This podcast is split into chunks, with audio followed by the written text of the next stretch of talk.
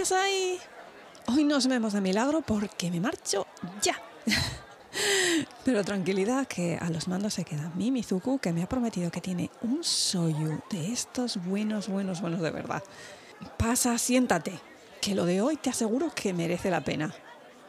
Uy, que se me estaba olvidando. Que suene la música.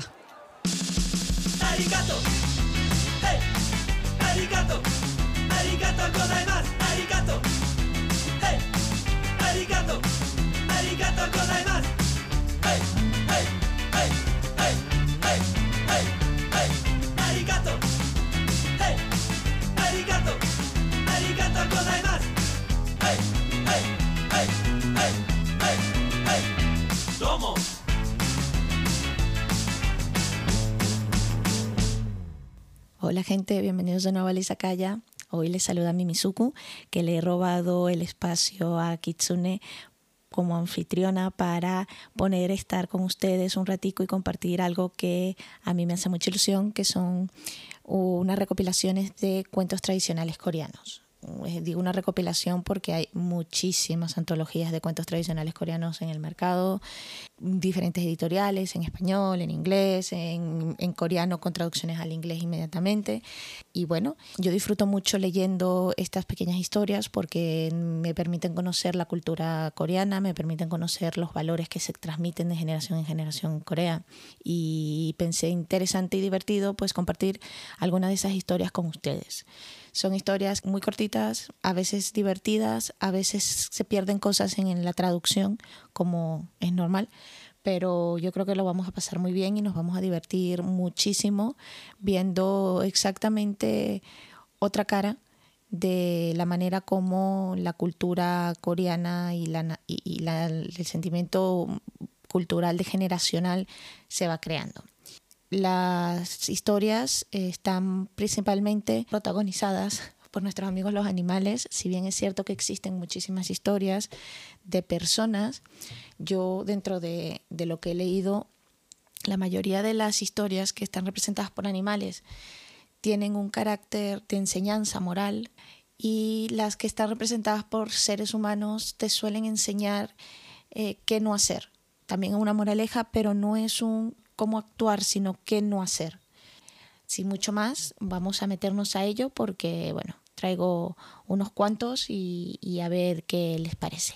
Vamos a empezar con una historia muy divertida que se llama El zorro que es el rey de los animales y nuestros protagonistas son dos de los animales que están más representados en estos cuentos, que son el zorro y el tigre. Cuenta la historia que un día en el bosque iba caminando un zorro y de repente se le aparece un tigre. El zorro estaba asustadísimo. Ver, es un tigre, obviamente. Pero, siendo el zorro, se le para al frente y le dice, ¿no estás asustado de verme? Yo soy el rey de los animales. El tigre, bueno, prácticamente se rió y le dijo, mira, no te creo. El zorro, que no era tonto, porque si no, no fuese zorro, va le dice, vale, pues sígueme para que, para que lo veas. Claro, el zorro empezó a caminar y detrás de él caminaba el tigre, y mientras avanzaba, el tigre veía cómo el zorro al aproximarse, el resto de los animales se quitaban del medio. Y el tigre, que en ese momento no debía estar particularmente brillante en sus capacidades deductivas, decidió que efectivamente el zorro le estaba diciendo la verdad, que era el rey de los animales. Es una historia muy cortita, es una historia muy divertida, pero te presentan dos características básicas de lo que se debe evitar, ¿no? La primera, el zorro. El zorro como la imagen del ser astuto, del ser engañoso, dado al engaño, que se quita de situaciones engañando a los demás. Y luego tenemos al tigre, que muy grande y muy fiero, pero puede caer exactamente igual como los demás en la mente y, en la manipulación de alguien más astuto que él. Es una, es una fábula muy, muy clara y nosotros tenemos sus contrapartes en España, en español y en inglés, respecto de cuidarse de quienes actúan de manera astuta para librarse de cosas, ¿no? O sea, te enseñan que el zorro, una persona que es eh, como un zorro, es una persona astuta, que se da al engaño, y que inclusive los más grandes pueden caer ante el más pequeño. Es lo que los americanos llaman un cautionary tale, un cuento para tener en cuenta. También tenemos un personaje que para mí resulta un poco contradictorio porque el tigre, a pesar de que es venerado en Corea y es un animal que representa a Corea mucho más que al resto de países asiáticos, generalmente, y veremos a través de estas historias que traigo hoy, se utiliza como una figura quizás risueña, un poco tonta, eh, no con todas las luces, fiero, no le quitan su capacidad de fiereza, pero más mm, buena chorro. Eh, es curioso porque estudiando un poco esto, a raíz de, estas recopilaciones, me encuentro con que la figura se utiliza a propósito así por los escritores, porque en un momento determinado, especialmente cuando Corea estaba muchísimo menos desarrollada, estemos hablando ya 1300, 1400, más o menos 1600, son algunos de estos cuentos los tigres eran abundantes, mm, paseaban por toda Corea. Entonces eran comúnmente vistos por los, por los seres humanos, por en las poblaciones, en los, por los coreanos, en la gente, en las villas. Y eso hizo que se desmitificara un poco la idea del tigre. Le seguían teniendo miedo, no nos vamos a ver, aquí nosotros cualquiera se nos planta un tigre al frente y tela. Pero lo desmistifica y lo convierte en el protagonista eh, gracioso de historias a través de las cuales enseñarles a los niños determinadas actuaciones, como determinadas cuestiones. Otra historia que involucra estos tigres y que tiene este matiz es una historia que involucra un tigre que caminando un día por el bosque, pues tenía hambre, normal, caminata, el calor en Corea, mediados de julio, madre mía. Y se encontró con un erizo. Los erizos sabemos que son las cositas muy bonitas cuando se molestan o cuando están en peligro, pues sacan las púas y en este caso, el tigre, como tenía hambre, pues intentó morder el erizo. ¿Y el erizo qué hizo? Lo pilló con sus púas. El tigre soltó el erizo inmediatamente del dolor y se quedó sin comer, pero seguía teniendo hambre. Así que siguió caminando por el bosque y se consiguió frente a un castaño. Los castaños estaban en momento de fruto y alrededor de él tenían un montón de castañas. La castaña, que se parecía mucho a la figura del erizo, el tigre decidió, en vez de morderla, y ya, dado que había sido el único animal que había podido herir al, al fiero tigre, inclinarse ante ella. Una vez que se inclinó, se paró y se fue, sin comer. Es una historia muy cortita. Y tú dirás, ¿y qué moraleja tiene esto? Pues la moraleja es una que nosotros eh, embebemos dentro de una frase, no juzgues al libro por su, por su cubierta. Para ellos, esta historia les enseña que tienes que juzgar a cada uno por quienes son, no por lo que te ha sucedido antes, no por quien quienes crees que sean. Hago un inciso para que nos entendamos un poco, si nadie, si la gente no lo ha visto, las castañas cuando se encuentran con la concha cerca del castaño son unas bolitas de madera que tienen pinchitos de madera. Los pinchos de madera no son ni remotamente como los pinchos del erizo, pero visualmente se asemeja a un erizo en posición de defensa. Por eso el tigre lo confunde. Entonces, claro, esta historia lo que nos viene a decir es, oye, mira, sí, hay dos cosas que se pueden parecer, pero son completamente diferentes porque el erizo te atacó, a pesar de que es todo dulce y tal, pero este, que es de madera, inanimado, que podrías haber comido y saciado tu hambre, porque pensaste que era igual que el otro, no lo atacaste, te quedaste sin la recompensa. No malinterpretes ni juzgues a la gente porque pueda parecerse alguien que ya te haya herido o que alguna vez en tu pasado te haya causado dolor. Y me parece muy bonito, me parece una historia muy bonita de no perder la, la, primero de no juzgar a la gente por la apariencia y segundo de no perder la posibilidad de el beneficio por eh, el miedo a tener una consecuencia que ya tuviste antes. Es claro, ¿no? Se utilizan las fábulas para eso, para enseñar a los niños a transmitir eso. Y como seguimos aquí, vamos a ver otra historia. También involucra un tigre. Parece que va de tigres, pero realmente elegí estos cuentos porque me, me gustaban los mensajes que tenía Y este tigre y esta historia eh, no es una historia en donde el tigre hace algo, sino es una historia donde se demuestran las interacciones humanas y más allá de eso la nobleza de determinadas circunstancias. En esta historia otro amigo, otro amigo tigre iba caminando por el bosque y se topó con un leñador que estaba cortando leña. El leñador estaba asustado porque pensaba que el tigre se lo iba a comer. Así que, intentando zafarse de su destino, le dice al tigre, tú eres mi hermano, has fallecido hace muchos años y ahora has renacido como tigre. Y tanta era la convicción con la que le estaba diciendo el leñador esto al tigre, que el tigre le creyó y le dejó ir. Y de repente, en casa del leñador, dos veces a la semana, aparecía un gran jabalí muerto para que la familia del leñador pudiera comer nota intermedia. La carne en Corea, en ese momento, los alimentos de carne, necesitabas dinero, no tenías acceso a la comida, con lo cual esas dos piezas de jabalí significaban muchísimo para esa familia. Pasado un tiempo con esta dinámica, la madre del leñador enferma y el tigre, que sigue llevando el jabalí dos veces por semana, ve que la madre enferma y la madre fallece.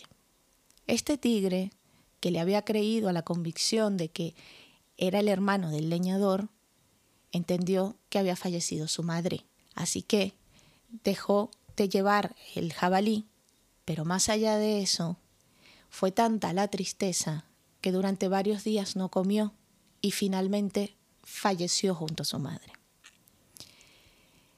En esta historia se plantean un montón de cosas desde mi interpretación personal, esto puede ser la interpretación de los demás también, pero que a mí particularmente me llevan a ver cómo intentan darle un carácter noble a los animales que quizás no tenga el hombre, porque convengamos, el hombre es aquí el quien engaña, ¿no?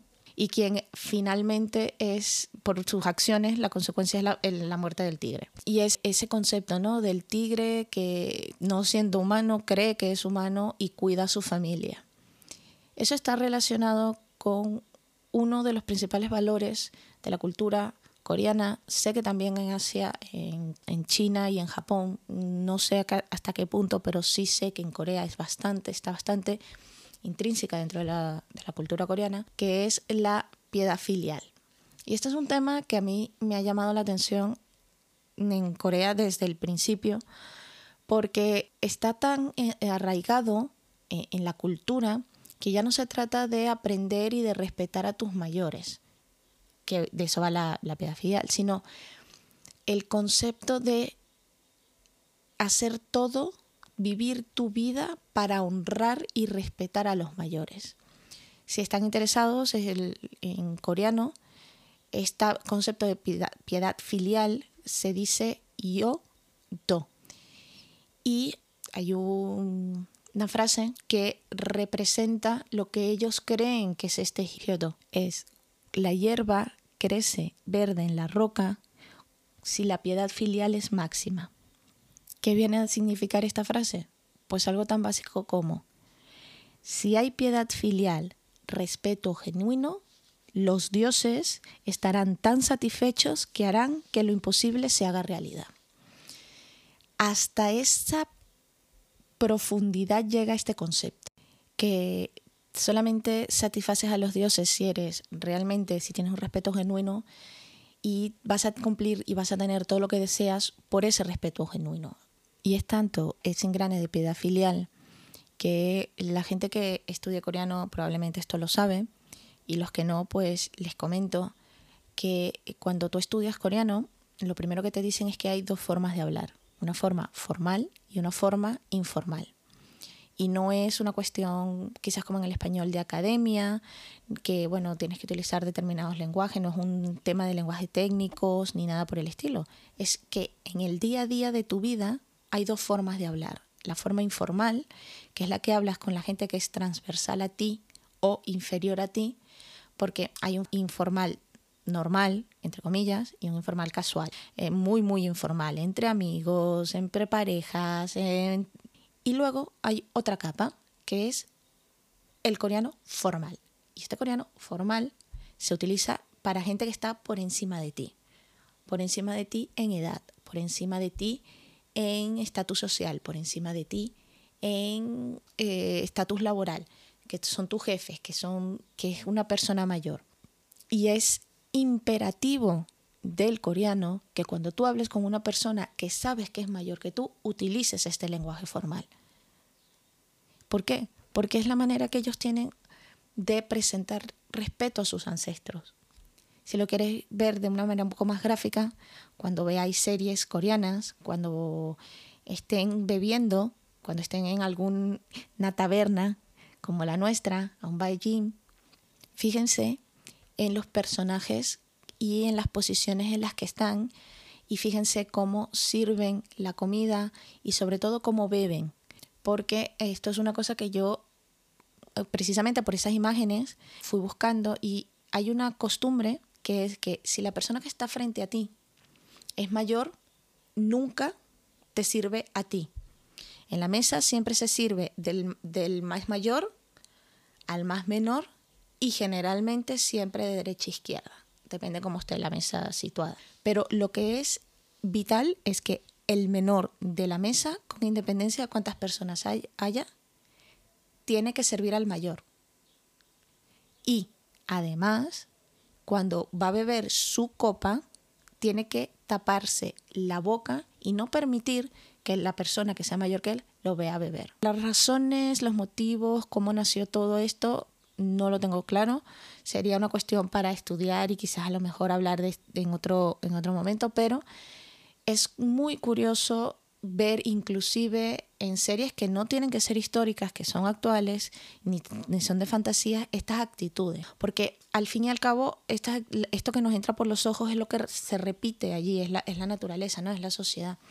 Y viene desde este principio de piedad filial se le enseña a los niños a través de historias como es y a través de las acciones que se producen en determinadas historias que no necesariamente tengan que, ser específicamente de piedad filial, pero que siempre están resaltándola. Quizás se puede estar hablando de una historia de por qué el mar es salado, que lo veremos porque es una historia muy bonita, pero tiene metido allí la piedad filial en un momento determinado de la historia. O qué sucede cuando faltas el respeto a una persona mayor que también sucede en otra historia, con otra moraleja, pero que también está metido allí. Entonces, es un concepto que a mí me llama muchísimo la atención porque desde el punto de vista occidental siempre lo hemos visto en principio como algo súper exagerado, como eh, padres helicóptero, como madres dragón, eh, que están siempre encima de los hijos, que están siempre encima de, de, todo. Y realmente es más profundo que eso, es una cuestión cultural, es una cuestión de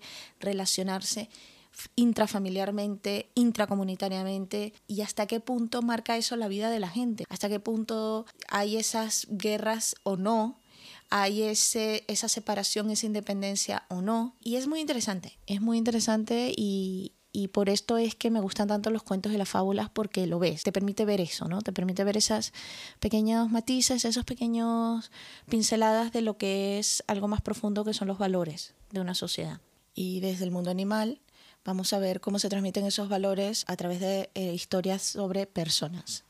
Estas historias también tienen un gran componente moralista de transmisión de directrices, de guías morales necesarias para que ellos puedan desarrollarse como una sociedad. La primera historia nos lleva a un pueblo remoto en donde vivían dos hermanos. El hermano mayor era muy avaricioso y el hermano menor era muy amable eh, cuando fallecieron sus padres, el hermano mayor se quedó con todo el dinero. Una cuestión que lamentablemente todavía actualmente este tipo de disputas cuando fallecen los padres se dan. ¿no? El hermano menor se vio forzado entonces a eh, convertirse en un comerciante y vendía sal. Y en uno de estos viajes de venta se encontró que le cayó la noche y todavía no había regresado a la villa porque estaba en la montaña y lo pilló en la montaña, así que se quedó a dormir cerca de un cementerio. Y mientras estaba durmiendo, lo despertó un sonido muy raro.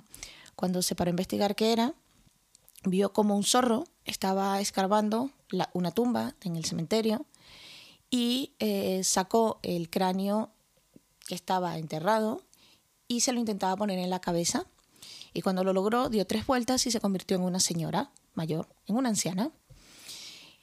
El hermano menor se quedó un poco, bueno, ¿qué pasa aquí? Cuidado, ¿qué, qué es esto? Así que decidió seguir a la señora, al zorro transformado en mujer anciana, a la villa y vio cómo eh, tocaba la puerta de lo que era obviamente la familia de la anciana que creía que la anciana había regresado y que era una persona de verdad.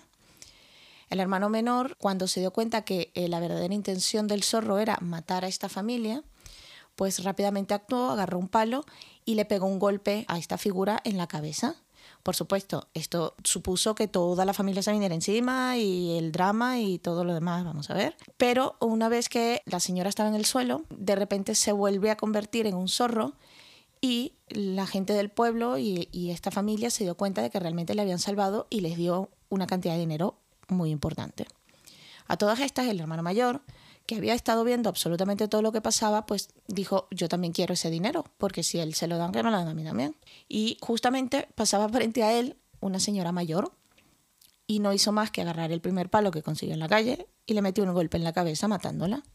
¿Qué pasa? Esta señora no era un zorro, esta señora era una señora que estaba en la calle, simplemente paseando. Así que la familia de la señora agarró al hermano mayor, iracunda le cayó a golpes. El hermano mayor obviamente perdió todo. Y el hermano menor, viendo el estado en el que estaba su hermano mayor, agarró, se lo llevó a su casa y lo cuidó de nuevo hasta que estuvo sano.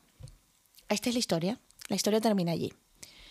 No sé si, lo había comentado antes, pero si no lo comento ahora. Eh, me he encontrado con que los cuentos en Asia no necesariamente tienen la misma necesidad del final bonito con lacito que tenemos nosotros en el occidente. Pero eso no significa que no tenga un final. La historia tiene un final y este es el final. ¿Qué tenemos en esta historia? Tenemos la avaricia, tenemos la ayuda, tenemos las consecuencias de ser avaricioso, de no tener el respeto mínimo por la realidad, simplemente por la búsqueda del dinero. Y tenemos el lado contrario, la bondad y el ponerse en peligro y el exponerse a, ser tratado mal por la sociedad por hacer el bien, hasta que la sociedad se da cuenta que realmente lo que estabas era haciendo el bien y te recompensa. La idea del sacrificio, el sacrificio más allá de la recompensa. Lo cual, si vamos viendo y vamos hilando con el resto de cuestiones que hemos estado hablando, se parece mucho a nuestros valores, pero hasta qué punto lo llevan, hasta qué punto nosotros lo llevamos, hasta qué punto se ha solidificado eso como una creencia en nuestras culturas, ya es otro tema de debate. Pero en este caso es muy sencillo. Haz bien sin importar las consecuencias que te pueda traer para tu persona y serás recompensado. Haz mal y sin importar las consecuencias que tengas o la intención que tú tengas, terminarás mal. Este también es el motivo de la otra historia que curiosamente eh, se parece muchísimo, que es también un recurso ¿no? la de la repetición para encajar el, el, mensaje, porque la otra historia nos lleva a la vida de dos hermanos, niños, que quedan huérfanos y se ven obligados a mendigar por las calles. El hermano mayor era muy avaricioso y siempre quería tener más, y el hermano menor era un niño tranquilo que hacía lo que le decían.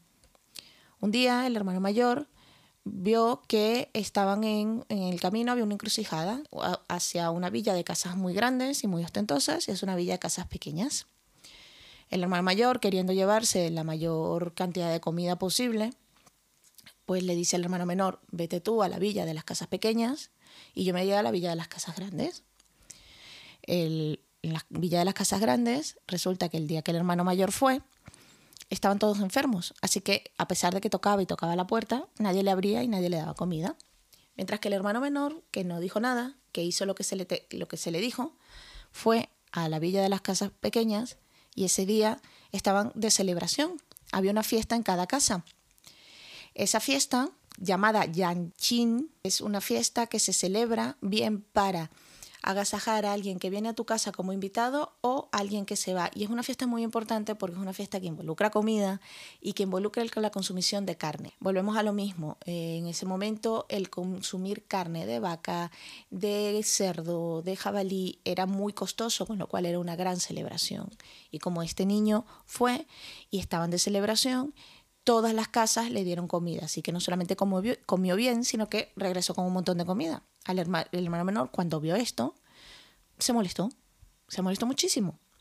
Y le dijo, pues mañana tú irás a la villa de las casas grandes y yo iré a la villa de las casas pequeñas. ¿Qué pasa? Vino el día siguiente, el hermano mayor fue a la villa de las casas pequeñas, pero como la fiesta había sido el día anterior y habían gastado tanto en ese agasajo, hoy ya no tenían comida para dar.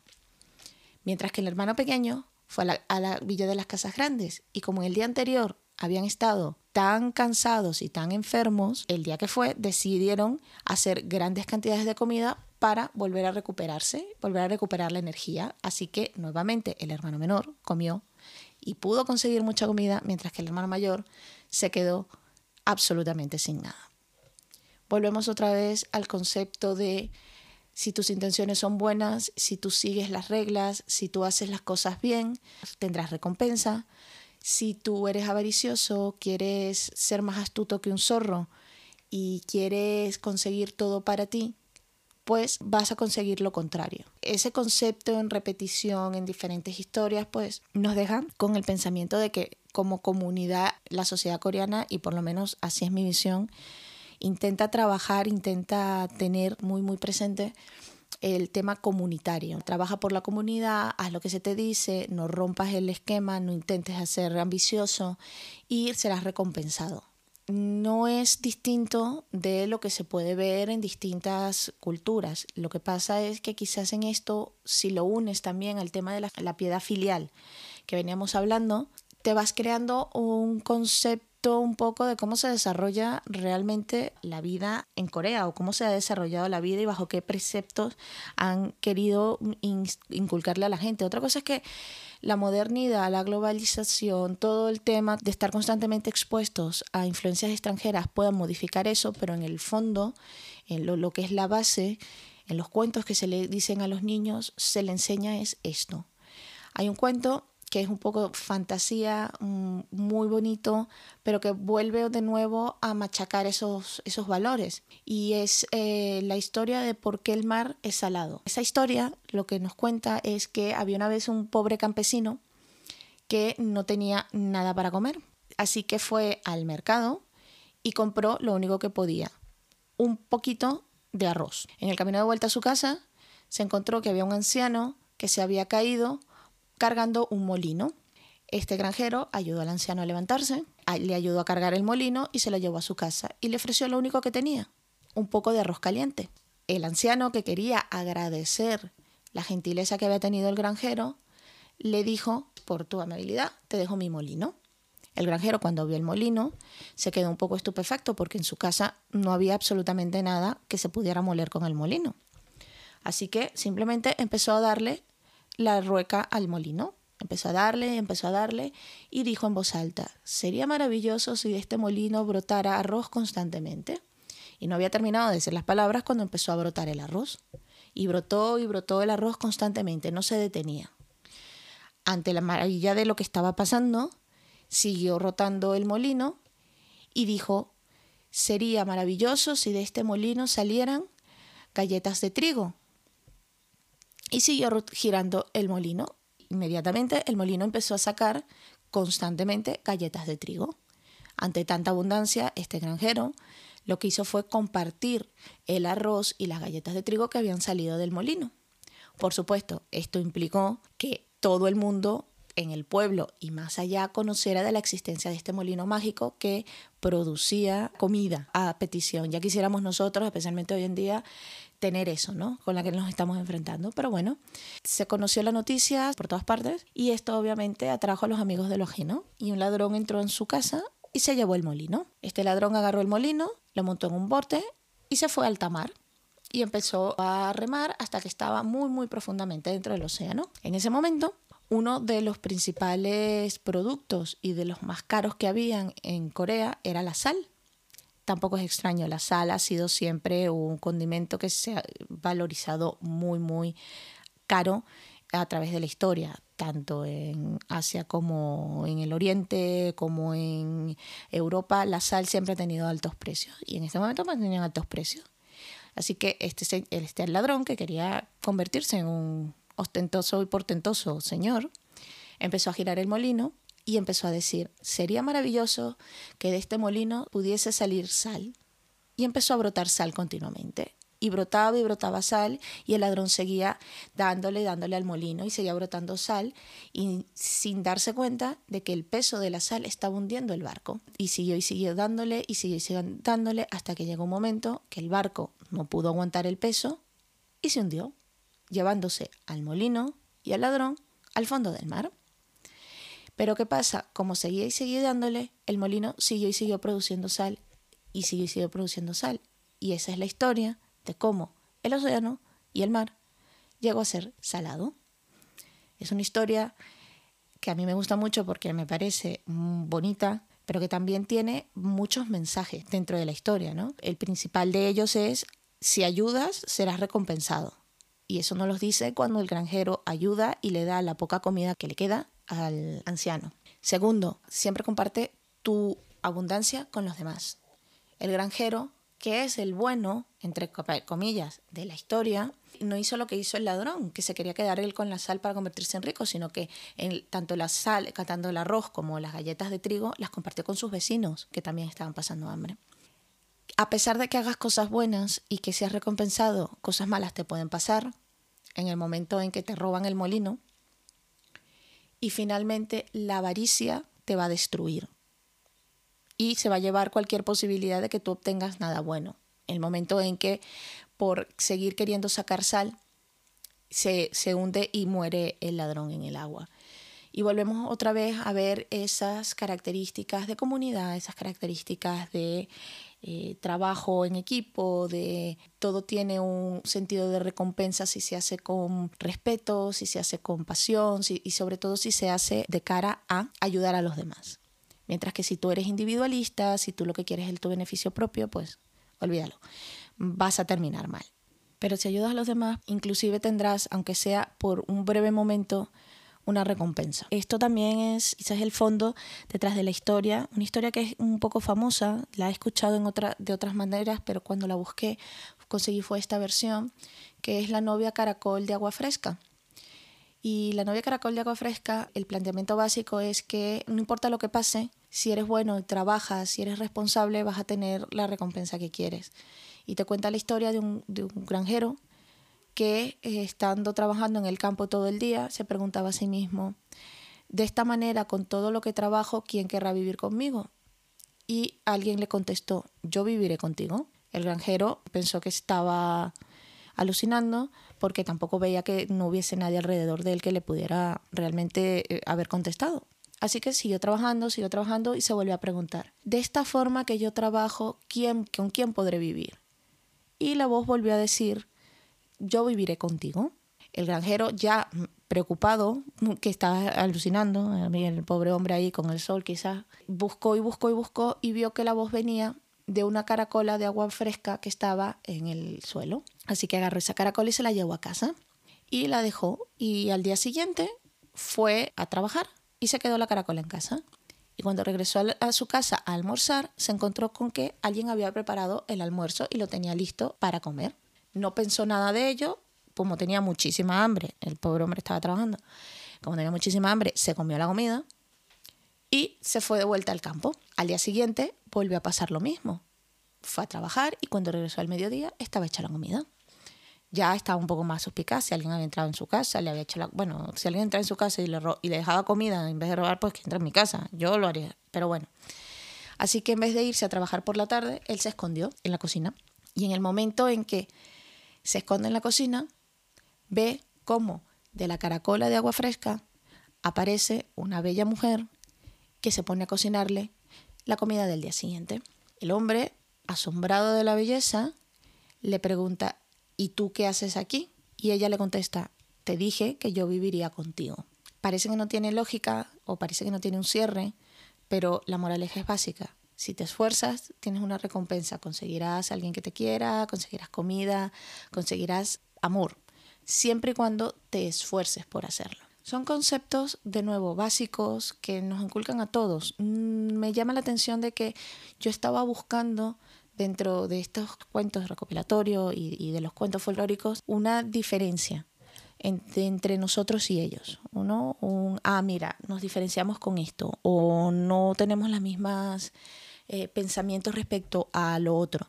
Y sin embargo, lo que me he conseguido es que hay valores que son universales y que se transmiten poco a poco a través de cuentos que no tienen que ser los mismos en todas partes, que pueden cambiar sus personajes, pero que en el fondo tienen la misma intención, que es darnos una serie de valores que parecen ser universales, que en definitiva son universales. No es que parezcan, que es que en definitiva son universales. El trabajo en equipo, el trabajo furo, el esfuerzo, la recompensa, el sacrificio, la malavaricia, el no juzgar a las personas, el tener cuidado de quienes se acercan a ti diciéndote una cosa y te engañan para que puedas hacerlo. Vamos, que estamos constantemente pensando que somos diferentes y en el fondo realmente somos iguales. Como somos bastantes iguales, también hay cuentos, historias que nos permiten conocer aspectos más mundanos de la vida del día a día de Corea, como es este último cuento que les traigo que se titula El tigre y el kaki seco y nos cuenta la historia de que en las montañas hay una pequeña población en donde vivía un tigre una noche de invierno, el tigre estaba hambriento y se acercó al pueblo a encontrar comida. Llegó a una casa y se paró a sus afueras cuando escuchó que dentro de esa casa estaba llorando un niño. La madre, que intentaba calmar al niño, dijo Mira, un zorro va a venir y te va a comer. El niño no dejó de llorar. La madre intentó de nuevo y dijo Mira, un oso, él vendrá a comerte. El niño no dejó de llorar.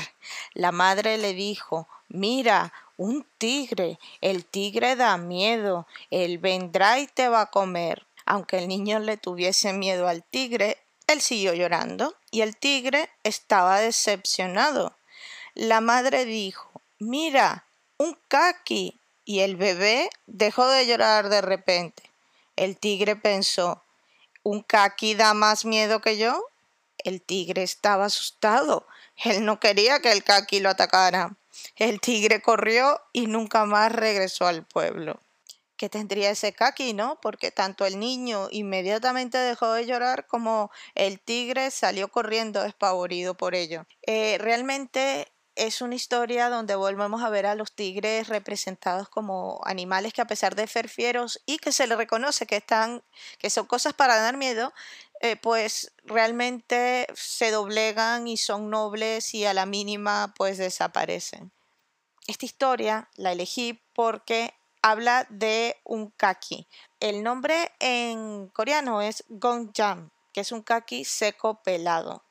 Y antiguamente en Corea, durante el invierno, no se podía conseguir fruta, no era posible. Por lo que la falta de dulce obligaba a que la gente disfrutara del gongam. Hoy en día este no es un dulce que utilice tanto la gente, no come tanto, pero durante las gran fiestas de Corea como el Choyok, que es la acción de gracias, y el Solda, que es el nuevo año, es uno de los principales dulces. O sea que es un poco una vista dentro de la idea y la historia. Yo supongo que tiene que ver con el sabor del kaki, la razón por la cual el niño deja de llorar en el momento en que la madre le menciona que está allí y el tigre que desconoce lo que es, pues decide que si el niño no llora porque está el tigre ahí, pero llora porque el, la cosa esta, el Godgan, está allí, pues el Godgan tiene que ser algo espantoso. Así que vemos quizás otra cara de, la cultura coreana respecto de sus alimentos. Este es el último cuento que les he traído hoy en este pequeño recopilatorio que he elegido con diferentes cuestiones para hablar y discutir. Espero que lo hayáis disfrutado tanto como yo haciéndolo, investigándolo y leyéndolo, que tengáis esa curiosidad de seguir buscando más cuentos y, incorporarlos a, a vuestra lectura. Y si les ha gustado y les gusta lo que hacemos aquí en la Isacaya, pues saber, darle al botoncito este que tenemos aquí al lado de seguir y para ver qué más cosas traemos ahora de aquí en adelante, porque a lo mejor algún día nos ponemos a hablar de música o de literatura pero bueno, para saberlo tenéis que seguirnos. Que no quieren simplemente seguirnos, sino contactar con nosotros, lo podéis hacer a través de nuestras redes sociales, en Twitter a través de historias de una Isakaya, at Isakaya Podcast, en Instagram a través de historias de una Isakaya y si no queréis en un foro tan público, siempre nos pueden contactar a través de nuestro correo electrónico historiasdeunisacaya.gmail.com Este podcast, como todos los anteriores, vamos a estar también, lo van a poder localizar a través de YouTube, dejar tus comentarios, decirme qué cuentos les ha parecido más divertido y cuál es su visión y qué moraleja les ha parecido de cada uno. Con eso, pues los dejamos hasta la próxima. Un beso. Bye.